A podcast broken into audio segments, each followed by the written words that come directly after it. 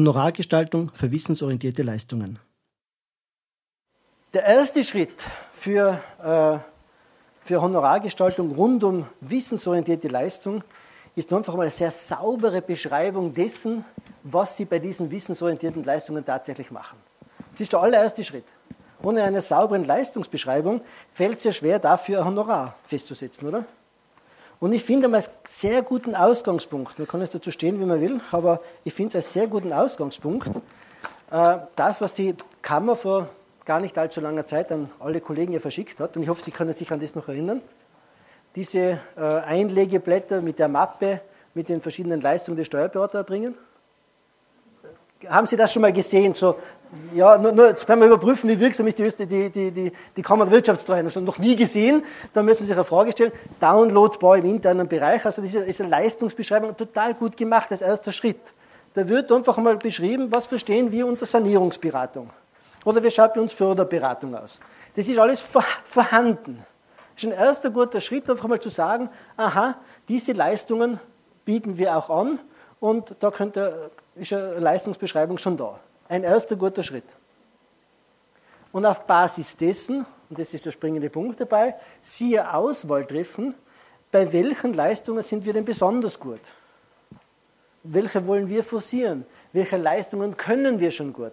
Sind wir gut in der Umgründung? Ja, sind wir das. Sind wir gut bei Finanzierung? Machen wir Sanierung?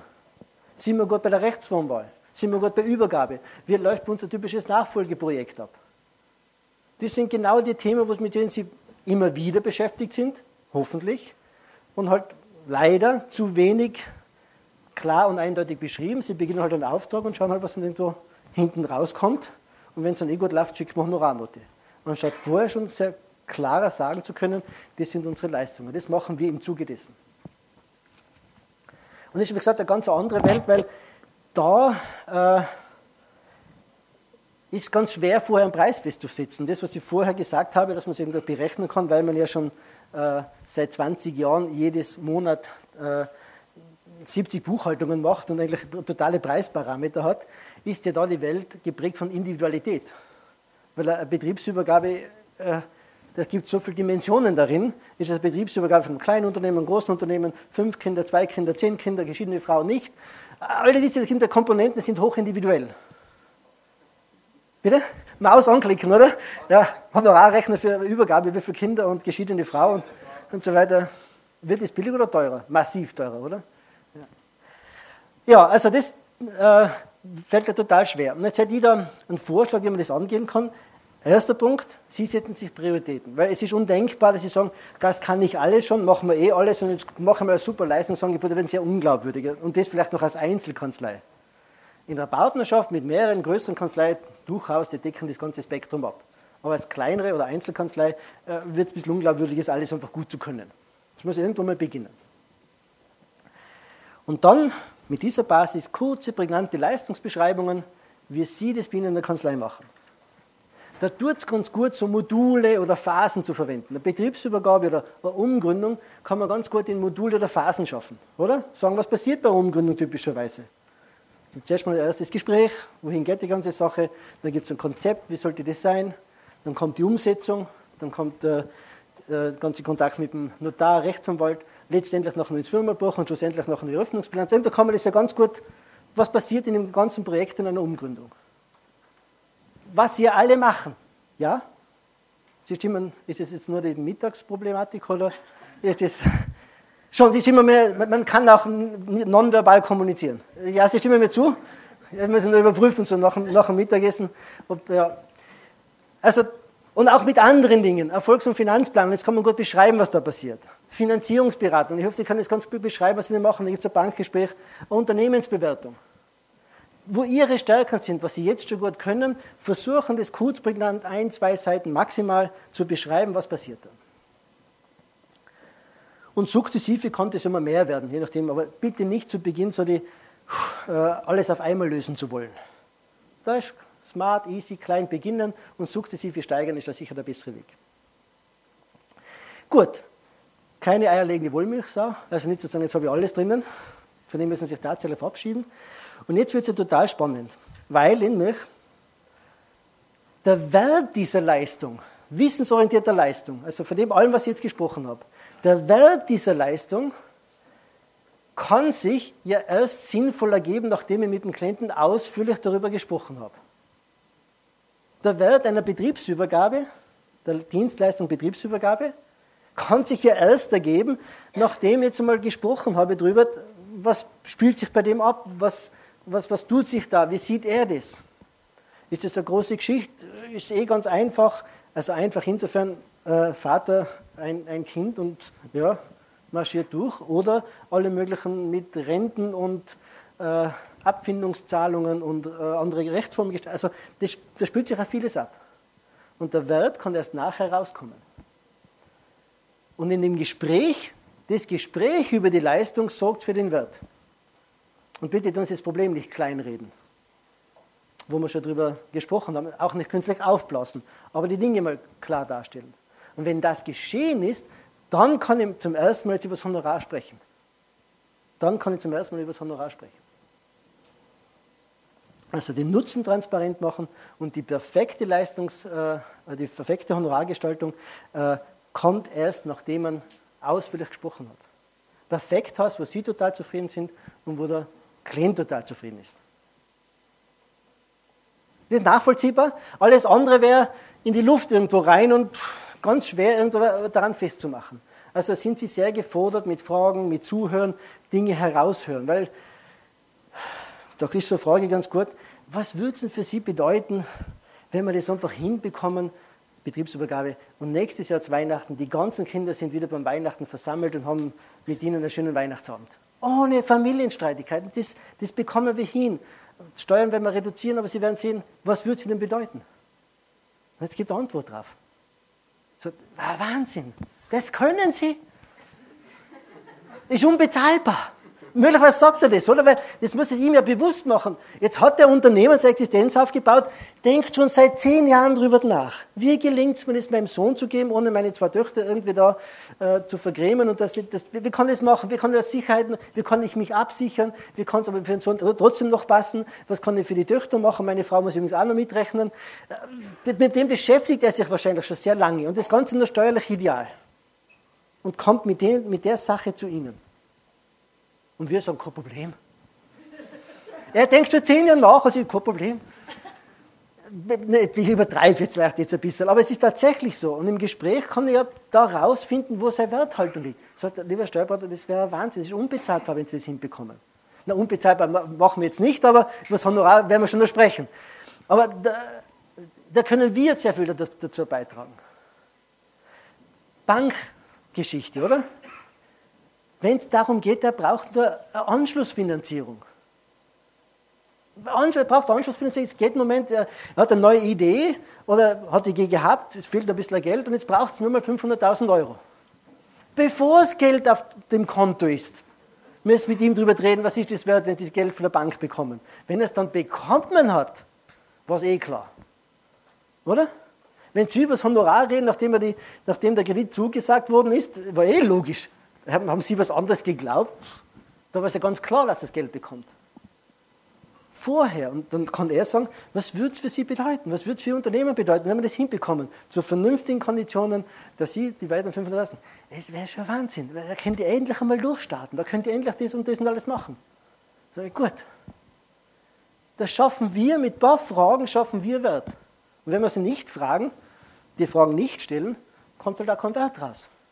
Ist eh kein Problem. Das meine ich damit. Und da kann ich mich nur im Einzelfall mit Fragen dem Wert nähern.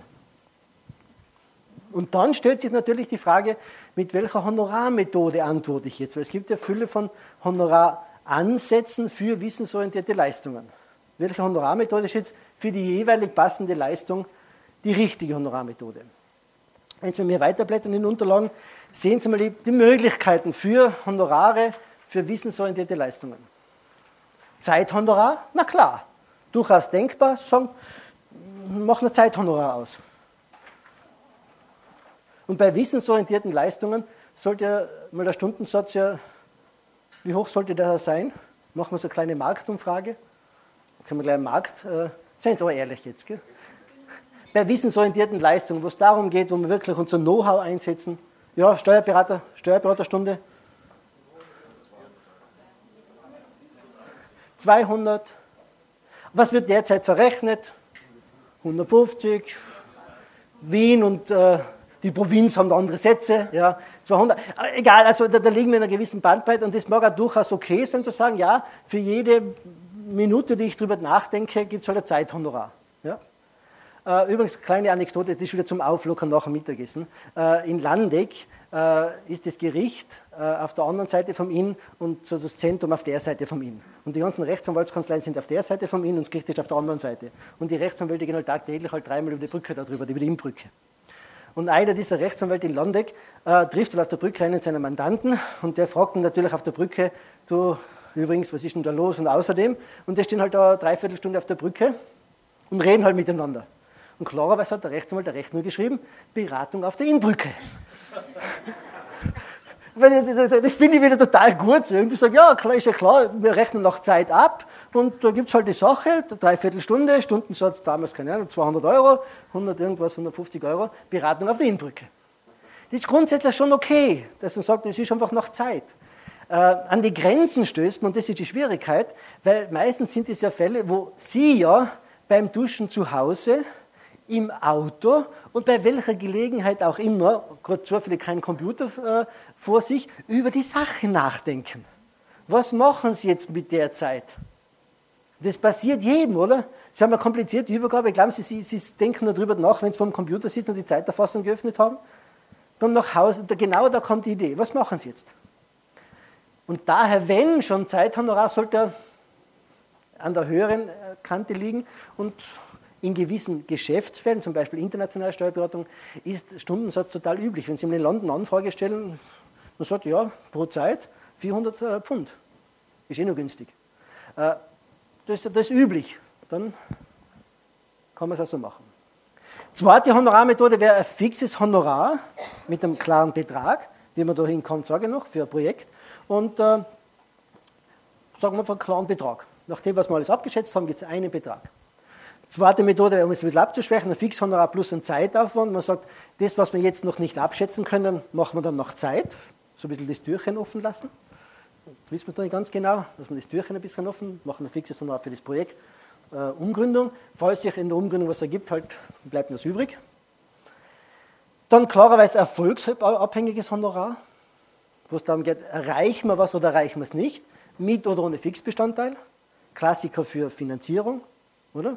Wo es einen Fixbestandteil gibt, dass man überhaupt was tut. Wenn die Finanzierung zustande kommt, gibt es ein erfolgsabhängiges Honorar. Wenn nicht, gibt es nicht. Ganz was anderes wäre ein wertabhängiges Honorar, was mit dem Erfolg nichts zu tun hat, sondern einfach an den Wert orientiert. Klassisch äh, Unternehmensbewertung, Unternehmensverkauf, aber auch Finanzierung klarerweise, eine Kombination. Mit oder ohne Fixbestandteil, kann mit oder ohne sein. Honorar pro Einheit, ein bisschen IKEA-Prinzip, so modulartig, für Budgetierung zum Beispiel gibt es verschiedene Module, wo man sich da aussuchen kann. Und das wird so zusammengesetzt. Dann ein Performance-Honorar, über das haben wir im Vormittag schon gesprochen, wo man sagt, ja, Sie können es jetzt noch nicht einschätzen, wie gut wir unsere Arbeit machen. Unser Honorar dafür ist 100. Wir verrechnen nur 70 und Sie zahlen freiwillig auf, was Sie glauben, nachdem Sie es beurteilen können. Sie sagen, Sie sagen, das sowas kann nicht funktionieren, es funktioniert tatsächlich. Wenn ich sogar noch mit Kriterien kombiniere, wie ich Vormittag erzählt habe, mit gewissen Kriterien, dann habe ich es festgemacht. Aber selbst wenn ich es nicht mache, passiert sowas. Und man sagt, und da ist die 70 für Sie schon ein tolles Honorar. Wir sagen, das ist ein schönes Honorar, aber da gibt es oben was drauf, wenn Sie nachher sagen, Jungs und Mädels von der Kanzlei, ihr habt das richtig gut gemacht. Dann können Sie freiwillig aufzahlen, bis. Sie, sie, sie, sie denkt, das wird nie ein Mensch machen. Doch, das passiert. Wenn er es einschätzen kann, er kann vorher nicht einschätzen, was sie für alles gemacht haben. Übergaben sind da ein Beispiel dafür. Der kann sich das vorher gar nicht vorstellen, was sie alles machen. Und wenn ich es vorher ganz klar kommuniziert habe, sage, wir machen das für die, werden machen alle Gespräche, wir, wir schauen, dass das rennt und, und, und. Unser normales Honorar dafür ist 10.000 Euro. Ich weiß, lieber Klient, du kannst jetzt nicht einschätzen, wie gut wir das machen.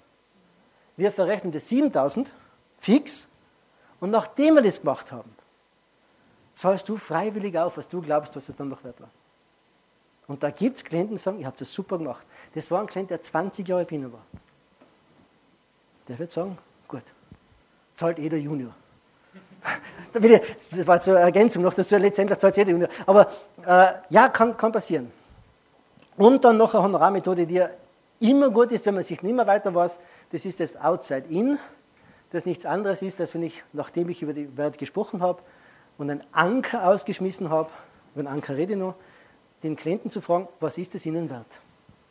Das ist Outside-In.